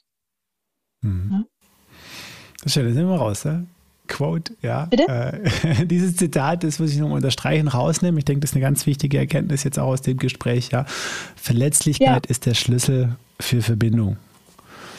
Ja, und äh, ich habe ich hab auf meiner Webseite äh, ja stehen, dass der, äh, dass im Grunde genommen der Wert unseres Lebens aus der Intensität der Verbindung ähm, dargestellt wird, die wir zu anderen Menschen haben. Und die können wir eben nur herstellen, wenn wir uns auch verletzlich zeigen. Hm. Spannend. Glaubst du, das könnte auch in, in, in, in einem, in einem, in einem Business-Kontext in Unternehmen funktionieren? Ähm, jein. weil, äh, ja, weil natürlich äh, das kollidiert manchmal so ein bisschen mit, äh, also ne, ich sage jetzt mal so, Menschen, die sich verletzlich zeigen, sind ja meistens Menschen, die oder die das gut können, sind meistens Menschen, die nicht in der Führungsriege sind, sonst wären sie nicht da. Und das ist ja leider oft noch so. Nicht mehr immer. Ich glaube, dass da das alles in einem großen Wandel ist und Gott sei Dank. Aber ähm, die, die so empfindlich sind, die sind meistens halt auch nicht so dominant. Und um halt in die Führung zu kommen, brauchst du ein gewisses Grad an Dominanz. Es sei denn, du führst über Enthusiasmus. Das funktioniert super mit Ehrenamtlichen, aber nicht mit Angestellten. Hm. Das ist spannend, ja. Würde ich, würde ich, auch, so, würde ich auch so unterschreiben. Ich, ich, ich, ich bin jedoch davon überzeugt, dass, wenn es gelingt, in Unternehmenskontext, und das ist mit Sicherheit, muss man da, das geht nicht, also in Unternehmen, die jahrelang am Markt sind und Riesenkonzerne mit tausenden Mitarbeitern sind, äh, kannst du sowas nicht, kannst du sowas nicht mehr hinbekommen. Ähm, aber wenn ja. du jetzt irgendwie so an, an ein kleines Unternehmen denkst oder ein Startup-Unternehmen oder Unternehmerinnen, Unternehmer, die jetzt anfangen, was aufzubauen ähm, und, und, und das von von Beginn an in, in, in die Leadership-Kultur, in, in die Unternehmenskultur ähm, einpflanzen, ähm, dann bin ich mir relativ sicher, dass das A, auch im Unternehmen funktionieren kann und vor allem, glaube ich, kommt dann ein Konstrukt raus, ein Unternehmen, das ähm, schwer zu schlagen ist. Also es ist ein Wettbewerbsvorteil ja. schlechthin. Ja, oh, hm. Entschuldigung, hm. mein jetzt gerade mein WhatsApp reingeballert. Du, alles ja. gar kein Problem. Lass uns, lass uns, lass uns, lass uns, ähm, lass uns, lass uns zu dem Punkt kommen, wo du äh, bei Tobi Beck gegangen bist und jetzt beleuchten, ähm, was du jetzt machst. Ja, ähm, also ich bin letztes Jahr im März äh, bei Tobi ausgeschieden und habe äh, gesagt, ähm, dass ich, also so, so gerne ich das alles mag, doch jetzt irgendwann einfach mal die sieben Tage, 24, die ich so für andere Menschen investiert habe, gerne für mein eigenes Business investieren möchte, weil ich hatte ja jetzt nur schon seit vier Jahren meine Ausbildung abgeschlossen und mich ja auch stetig weiterentwickelt, ähm, habe aber einfach durch die viele Arbeit, die ich für ihn gemacht habe, ähm, gar keine Gelegenheit gehabt und auch nicht mir mhm. genommen, um dafür zu sorgen, dass ich mein eigenes Business auf die Straße bringe. Und ich habe jetzt mhm. ähm, ja ein, äh, ich, hab, ich bin selbstständig als ähm, Coach und äh, habe eben verschiedene Ausbildungen gemacht. Ich bin Hypnotherapeutin, NLP-Coach. Ich habe äh, M-Trace 1 und 2 gemacht, also das Emotionscoaching. Emotionen ist mein Steckenpferd. Ähm, darum habe ich mich sehr bemüht und sehr reingeackert und gelernt. Und äh, das macht mir irrsinnig viel Spaß. Und heute unterstütze ich einfach Menschen darin, ähm, Gewohnheiten abzulegen, Blockaden abzulegen, ähm, sei, es sowas wie ich habe Angst vor Spinnen oder ich will aufhören zu rauchen oder warum zerkratze ich mir eigentlich immer mein Gesicht Ähm, oder auch so Sachen wie, ich verschiebe immer alles nach, nach, nach hinten, ich bin Master of Prokrastination und all diese Verhaltensweisen, die wir dann einfach beleuchten. Und da, das, das ist so mein Steckenpferd. Das macht mir total Spaß, Menschen einfach dazu begleiten, dass sie dahin kommen, wo sie wirklich hingehören, so wie ich das eben auch gelernt habe. Ja, dass, hm. dass eben ja, Wachstum impliziert, dass wir dann irgendwann das Leben führen können, das wir uns so sehr wünschen. Hm. Spannend. Das heißt, im Endeffekt ähm, hilfst du jetzt, das ist vorher so schön gesagt, ne? du hast die, die Emotion hat, hat geklingelt, ja, äh, du hast aber nicht, Echt? du hast es nicht gehört, du hast nicht abgenommen und hast auch keinen gehabt, der dir da geholfen hat. Ja? So, und im Endeffekt äh, ist das, was du jetzt machst, du hilfst Menschen, äh, das Klingeln zu hören und äh, abzunehmen. Und, und, und, und mal nachzuhören, wer da klingelt oder was da klingelt. Manchmal halte ich auch den Hörer hin weil die Person sich selbst nicht traut abzuheben. Oder ich gehe dran und übersetze. Ja. Also da gibt es ganz viele Möglichkeiten, was man da machen kann. Äh, viele Menschen, also ich habe oft so Anrufe wie, ähm, kannst du mir helfen? Ich habe so Prüfungsangst und dann kommen wir ins Gespräch und dann steckt hinter der Prüfungsangst eigentlich was ganz anderes, viel vielschichtigeres, mhm. äh, ein ganz anderes Thema dahinter. Ähm, ich sag mal, wenn jemand Angst vor Spinnen hat oder Mäusen oder so, das ist dann mhm so eine Sache, das ist easy. Aber meistens steckt hinter der Angst noch was ganz anderes. Und da gucken wir dann einfach ganz genau hin. Das, deswegen habe mhm. ich auch diese Iris als Logo, weil ich sage, ich gucke halt genau hin. Ja, ich mhm. nehme mir die Freiheit, genau hinzugucken. Mhm. Ja. So. Das, das heißt das, im Endeffekt, als, als Trigger, ich muss irgendwo, also ich, ich muss es ja ich muss ja in irgendeiner Form brauche ich einen, einen, Trigger, der mir, der mich auf was aufmerksam macht. Das heißt, ich habe irgendwas, mit dem bin ich ja nicht zufrieden oder es ist irgendein Verhalten, irgendwas an mir, in mir, um mich, wo ich sage, hm, warum ist das so? Ja, äh, das mhm. würde ich jetzt mal gerne verstehen. Ist das ein Klingeln? Ja, klingelt, klingelt genau. da was? Ja, ist das ein Klingeln? Richtig. Und dann, dann, ja. äh, dann kann ich zu dir kommen und, und sagen, äh, lass uns mal gucken, ob da was klingelt. Äh, also sozusagen, ob genau. da in irgendeiner Form eine, eine Emotion in mir, äh, irgendwas, ein emotionales Muster, äh, die Tatsache auslöst. Ja. Ähm, oder nicht. Also kann wahrscheinlich auch vorkommen, dass das halt jetzt nicht, dass einfach nur eine, eine, Gewohnheit ist oder was auch immer, dass ich irgendwas tue und nichts, nichts Schwerwiegenderes dahinter steckt. Aber das wäre sozusagen, also Klingeln bedeutet, in meinem Leben läuft irgendwas, das mir auffällt, wo ich sage, hä, warum läuft es so? Das kann ich mir nicht erklären. Äh, hat dann meistens irgendwie einen negativen, negativen Effekt auf mein Leben. Ja, also ich, ich, ich nenne das immer klare Sichtgefühlte Barriere. Du siehst genau, was das Problem ist, mhm. meistens. Glaub, mhm. Oder du glaubst genau zu sehen, was das Problem ist. Aber es gibt eine gefühlte Barriere, weil du sagst, also als Beispiel, diese junge Frau, mit der ich gerade letzte Woche gearbeitet habe, die geht mir nicht aus dem Kopf. Die sagt, ich weiß genau, dass das keinen Sinn macht, mir das Gesicht zu zerkratzen. Mhm. Aber ich mach's einfach. Ne, also die geht abends, wenn die so einen, wenn die so einen emotionalen, mhm. anstrengenden, anspruchsvollen Tag hatte, dann geht die in, ins Bad und kratzt sich.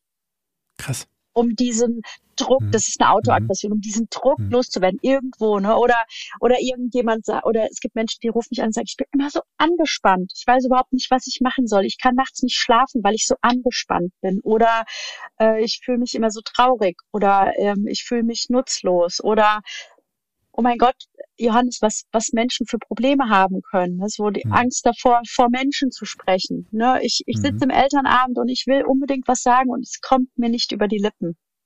Mhm. Oder äh, ne, so Menschen, die sagen, ich weiß, dass ich aufhören möchte zu rauchen, aber ich krieg's nicht hin.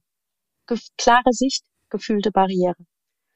Und da gehen wir dann einfach hin und gucken, okay, wo hat sich denn das Unterbewusstsein da so ein Schleichweg gesucht, ne? Weil ich mhm. sage immer so, das Unterbewusstsein, das habe ich von Alex Hartmann übernommen, diese Metapher, die mag ich total gerne. Das Unterbewusstsein ist so ein dicker, fetter Elefant, der, der dafür sorgt, dass du in Sicherheit bist, dass du immer auf den bereits getrampelten Faden läufst, dass du ähm, ja, dass du da oben drauf sitzt und der hat eine dicke Haut und der vergisst einfach nichts. Das ist dein Unterbewusstsein. Da oben drauf sitzt so ein kleiner Reiter und dieser kleine Reiter sagt, aber ich will doch so gern aufhören zu mhm. rauchen. Und der Elefant sagt, nix da, wir gehen da lang, wo wir immer gehen, den Weg kenne ich, da bin ich sicher. Und da einfach zu gucken, okay, wie können wir es denn hinkriegen, dass der Reiter wieder ähm, die Kontrolle über diesen dicken, fetten Elefanten übernimmt. Ne? Mhm. Und das ist halt, ich finde das irrsinnig spannend irrsinnig hm. spannend, ne? wenn, wenn dann der Elefant auf einmal da völlig neue Wege einschlägt und das innerhalb von eins, zwei, drei Sitzungen, das ist einfach, äh, es ist überragend schön und es ist eine sehr sanfte Methode. Und ich meine, du weißt ja, ne, ich habe ja vorhin so ein bisschen erzählt, an mir wurde ja viel ausprobiert, wo ich mir dann so denke, ey, hättet ihr doch damals einmal was Richtiges gemacht. Hm. Ne? Dann wären wir viel schneller zum Ergebnis gekommen.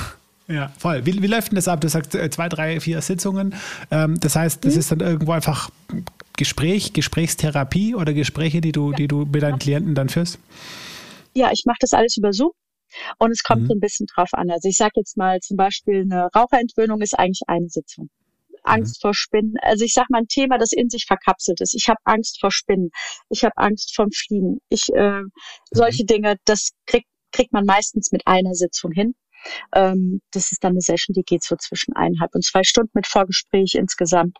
Ähm, oder was ich auch habe, ist äh, zum Beispiel Menschen, die sagen, ich möchte einfach einmal einen kompletten Fokus wieder auf mich finden und ich möchte wieder in Verbindung mit mir kommen, weil sie einfach nicht mehr in Verbindung mit sich sind. Die, die hm. sagen, ich, ich tue mir nicht gut, ich mache lauter verrückte Sachen, äh, ich, ich merke, dass ich einfach überhaupt nicht mehr mich fühlen kann oder ich oder ich weiß gar nicht mehr, was ich fühle. Ich habe keinen Zugang zu meinen Emotionen oder ich fühle Dinge, die ich irgendwie komisch finde.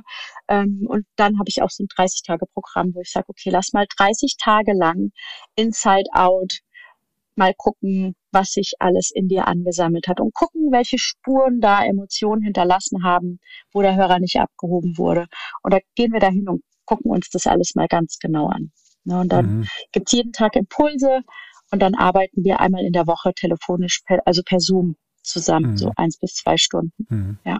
Das heißt, wenn, wenn das Klingeln noch nicht so, äh, nicht so deutlich ist, beziehungsweise noch nicht so klar, also du, du hast von diesen die, die sichtbaren Problemen und Barrieren gesprochen, äh, unsichtbare mhm. Barriere, aber sichtbares Problem, also das wäre so, okay, es ist, es ist mir schon klar, ich weiß ganz genau, ich will irgendwie aufhören zu rauchen, ich kann nicht aufhören oder es ist, ich zerkratze mir das Gesicht Richtig. oder ich habe schon, ne, das ist so komplett klar, da weiß man schon, okay, da ist so ein Ansatzpunkt, ähm, äh, das ist dann ein, zwei Sitzungen, ähm, wo man man, wo mhm. man dann irgendwas so Themen äh, auch behandeln kann. Ähm, aber wenn es so ein, wenn es komplexer ist, wenn es so ein, so, ein, so ein Dickicht, so ein Nebel ist und so eine generell, ich weiß nicht, ich bin einfach irgendwie unhappy, ich zerkratze mir jetzt nicht Gesicht, ich sehe es nicht so genau, aber es ist irgendwie so alles irgendwie nicht so richtig. Ich lande cool. immer wieder bei ja. den falschen Männern. Ja. So ein Klassiker. Ich lande ja. immer wieder bei den falschen Männern. Ich kann keine Entscheidungen treffen. Ähm, ich hatte mal eine junge Frau, die hat, äh, mit der habe ich dann auch 30, die hat mich angerufen und hat gesagt, du, ich habe so Prüfungsangst. Und ich so, ja klar, lass mhm. mal reden. Und dann haben wir geredet und dann hat sich herausgestellt, ach so, eine Essstörung ist das also auch schon.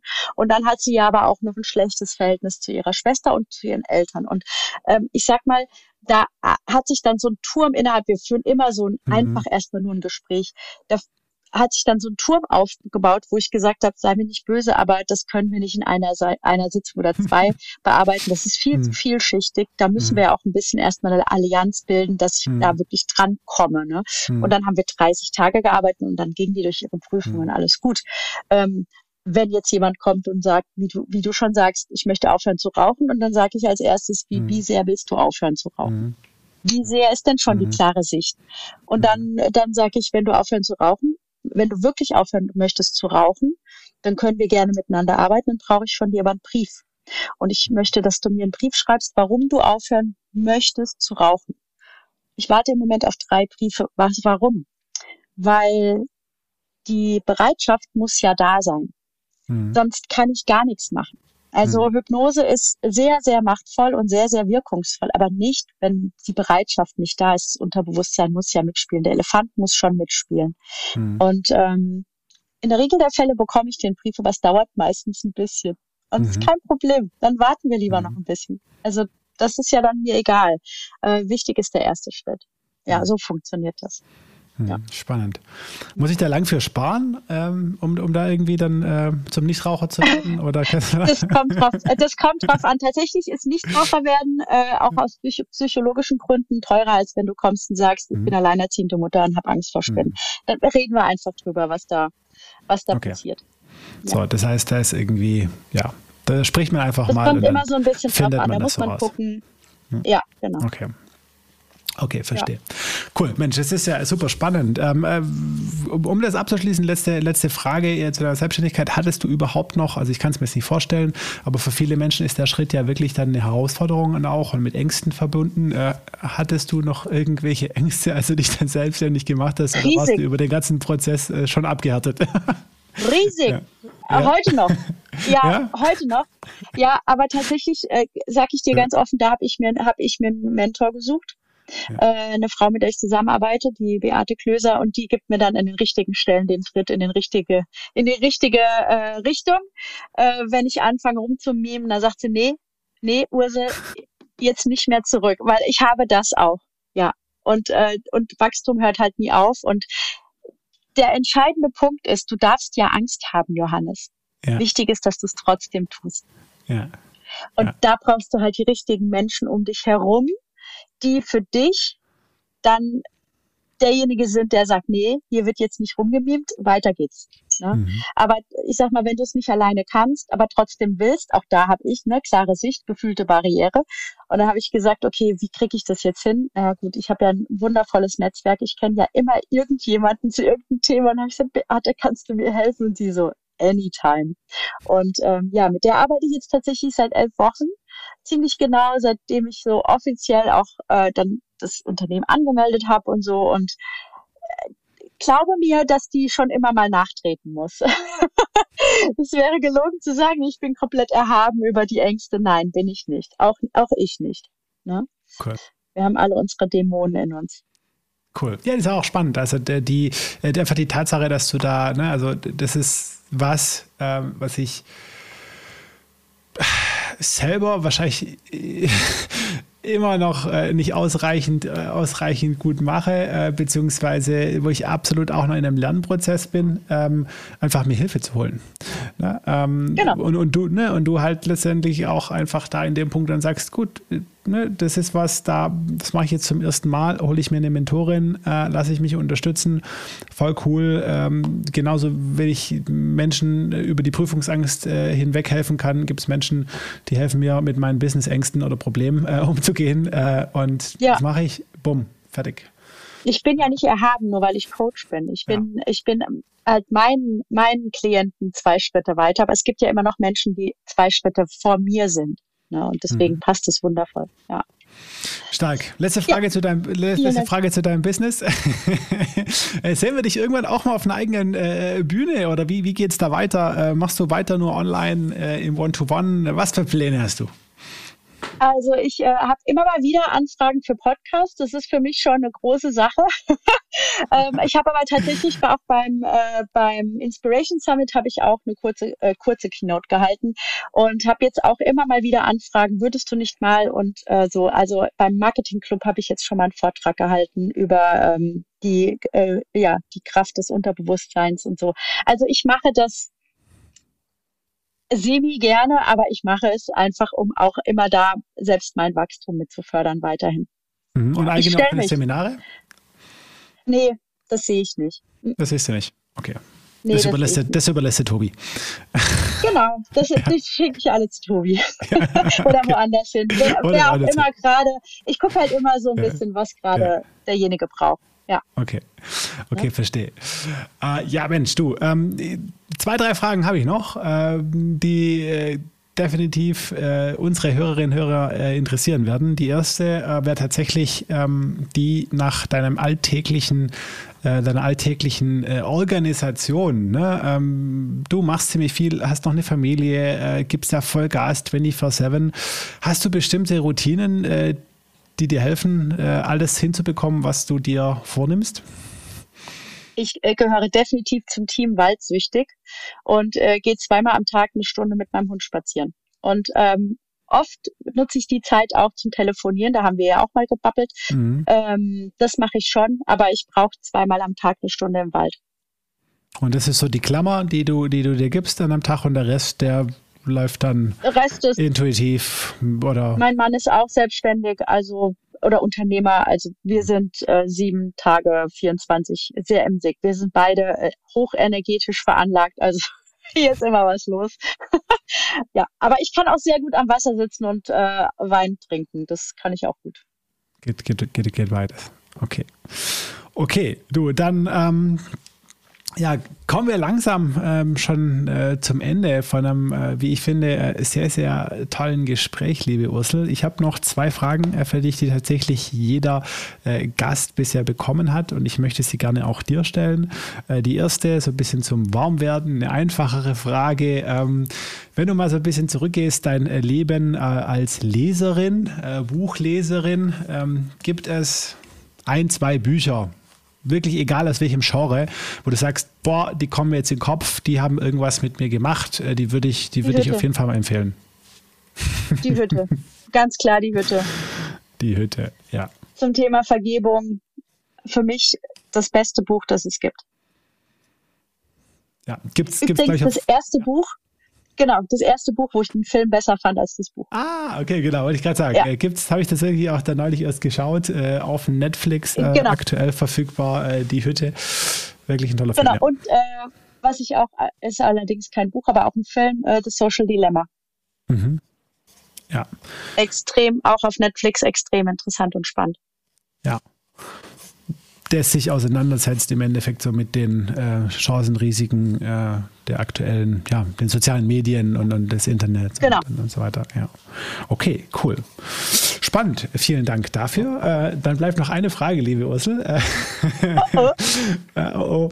Und äh, ja, du, ich meine, im Endeffekt haben wir schon viel drüber gesprochen und hast zu dem Thema auch schon ganz arg viel gesagt, aber jetzt vielleicht äh, dann auch nochmal so zusammenfassend. Also wenn du jetzt an Menschen, die aktuell irgendwo in einer Situation sind, dass sie ja nicht so happy mit ihrem Leben sind, aus was für Gründen auch immer, egal, ja, wenn du da ein, zwei Tipps hättest, ähm, wie die sich so aufmachen können hin zu einem selbstbestimmteren, glücklicheren Leben, was könnten die, wenn sie jetzt zuhören, als erstes jetzt tun? Was könnten die machen? Ähm, das klingt jetzt total kitschig, aber wenn wir jeden Tag einmal einem Menschen eine Freude machst und dich mit dem freust, dann macht das was mit dir und setzt Energien frei, die du durch kaum sonst etwas freisetzen kannst. Das ist neurologisch nachgewiesen. Also macht jeden Tag einem anderen Menschen aus Herzen, von Herzen eine Freude, dann macht das was mit euch. Ähm, feiert jeden Tag eure Erfolge und seien sie auch so klein. Ist egal. Auch ein kleiner Erfolg ist ein Erfolg, ist ein Erfolg, ein Erfolg ist ein Erfolg. Und übt euch in Dankbarkeit und darin auch die kleinen Wunder zu erkennen. Ja, ich glaube, dass, wenn du das jeden Tag machst, dann hast du ein gutes Leben. Cool. Vielen, vielen Dank für diesen wunderbaren Tipp. Vielen Dank für dieses unglaublich tolle Gespräch, liebe Ursel. Ich wünsche dir ganz persönlich, deiner Familie und deinem ganzen Business alles, alles Gute. Dankeschön, lieber Johannes. Bis bald wieder. Der Lebensunternehmer-Podcast. Der Podcast für dein glückliches und selbstbestimmtes Leben mit Johannes Ellenberg.